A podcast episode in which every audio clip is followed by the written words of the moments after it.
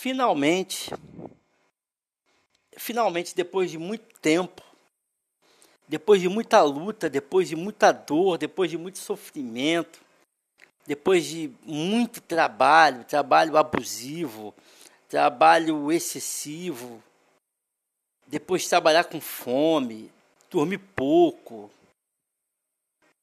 Finalmente, o moinho de vento ficou pronto. Finalmente, o tão sonhado moinho de vento ficou pronto.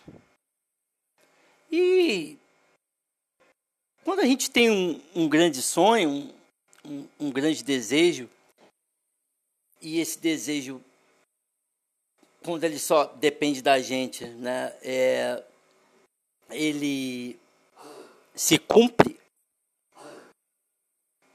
nós ficamos felizes.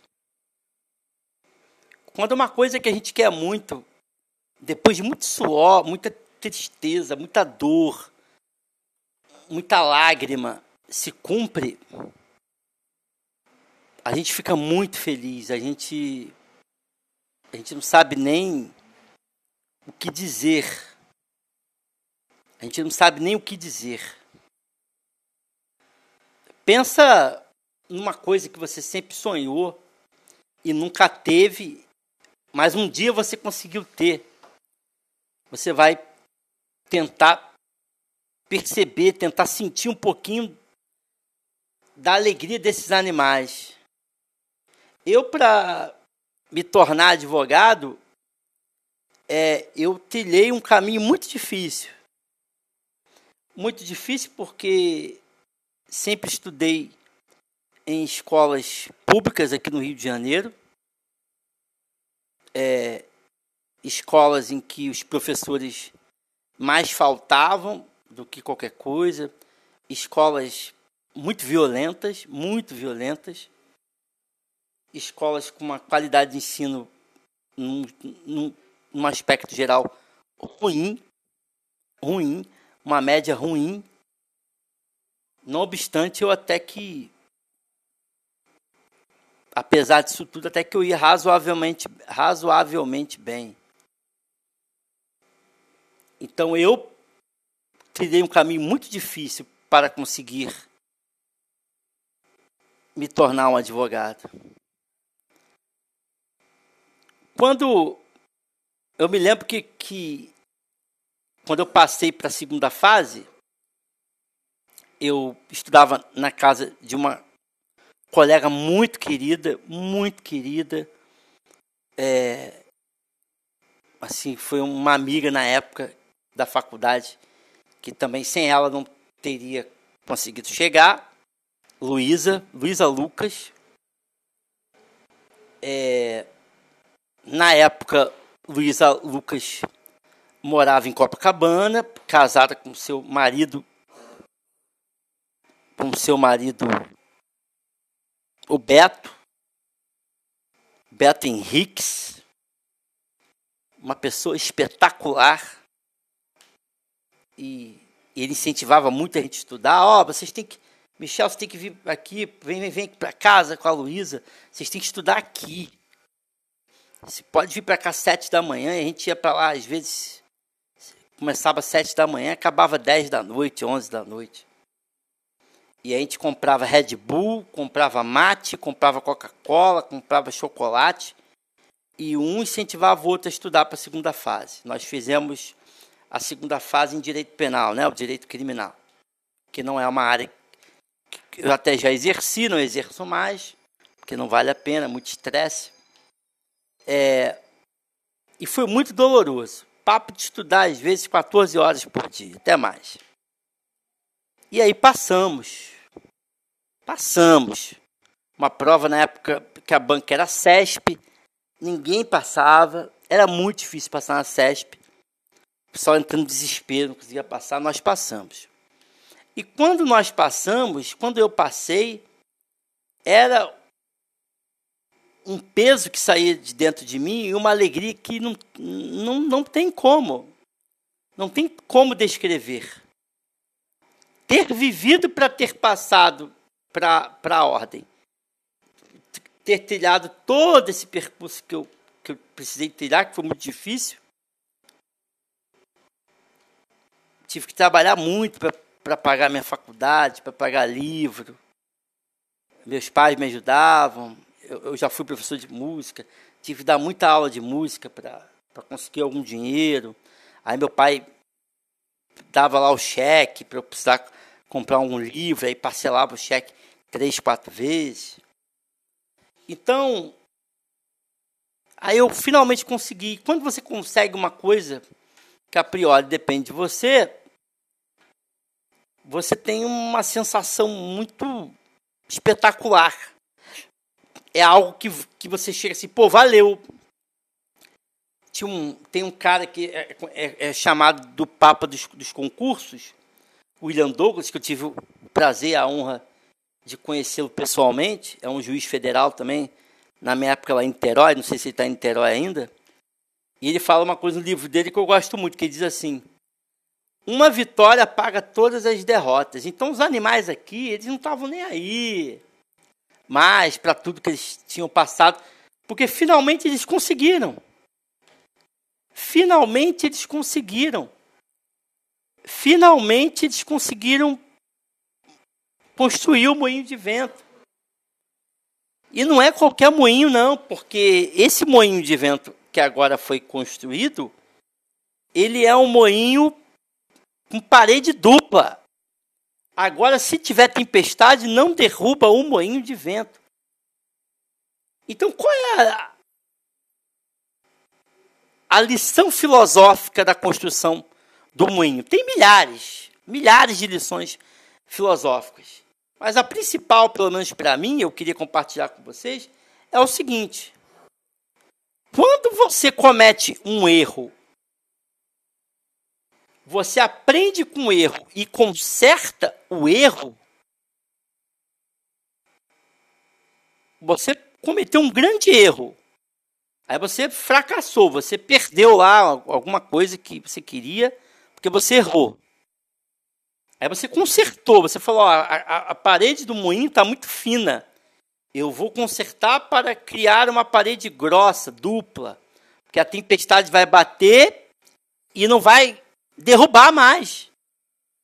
Quando você conserta os seus erros, quando você se conserta, quando você conserta os erros da sua vida, você consegue vencer.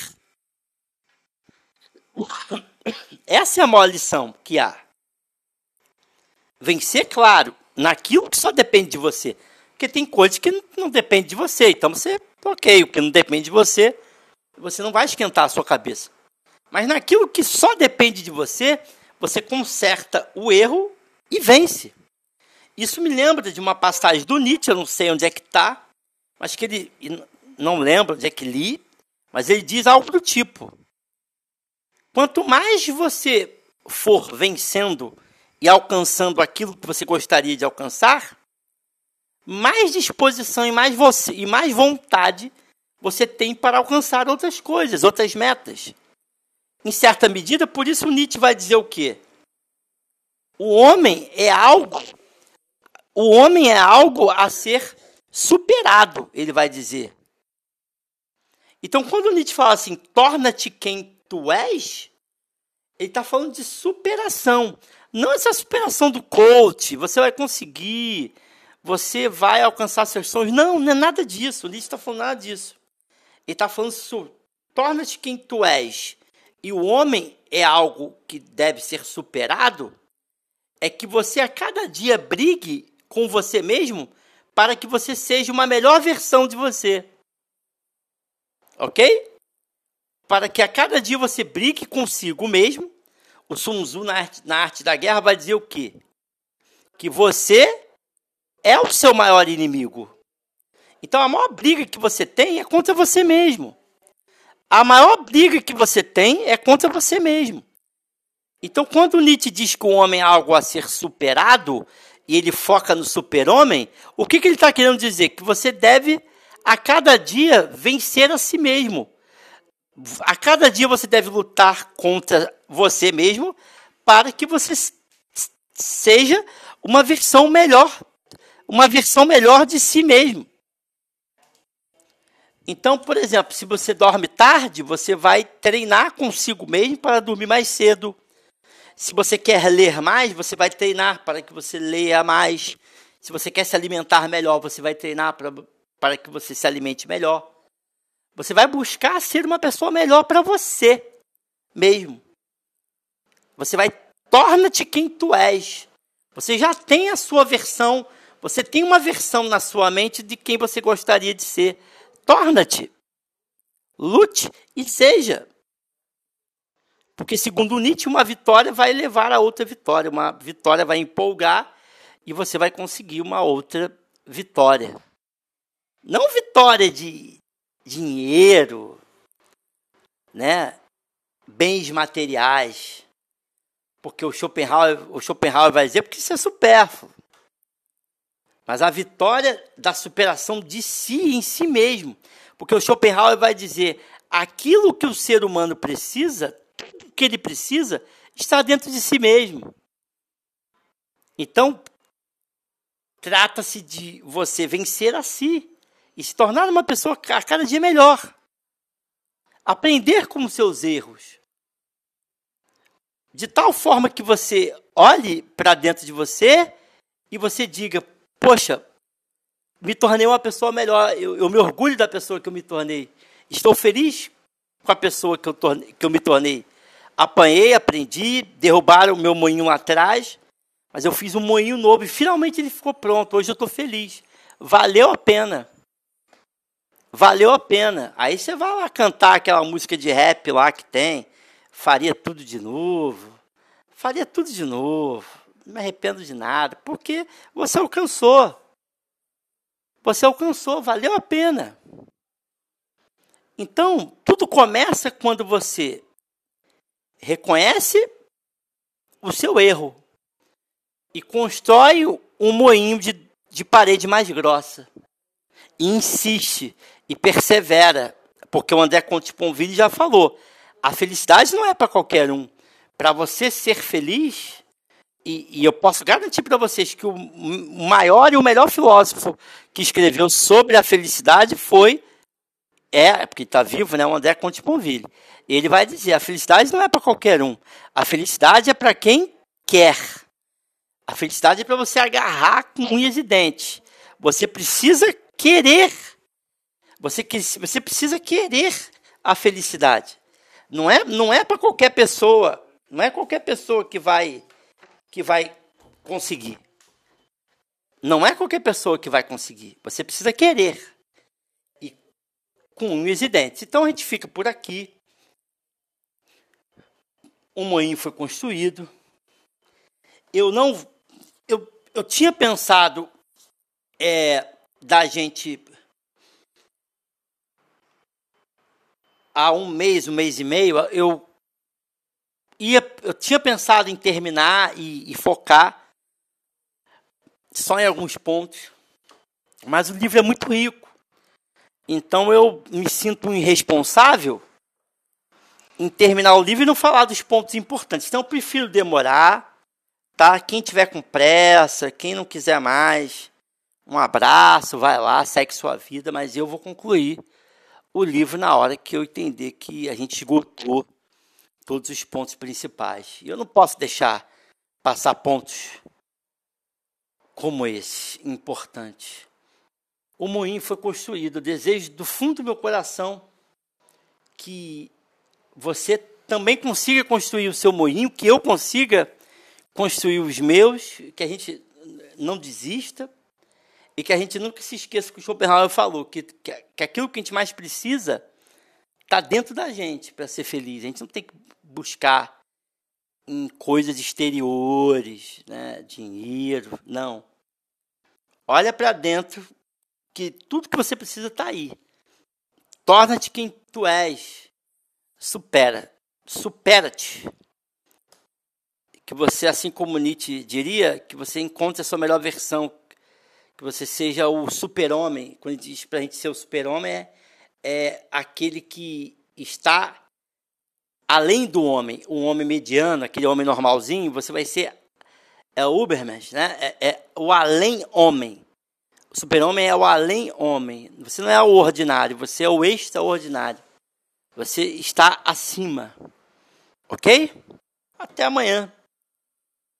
Valeu. Foi um prazer. Até amanhã, se Deus quiser. Fui.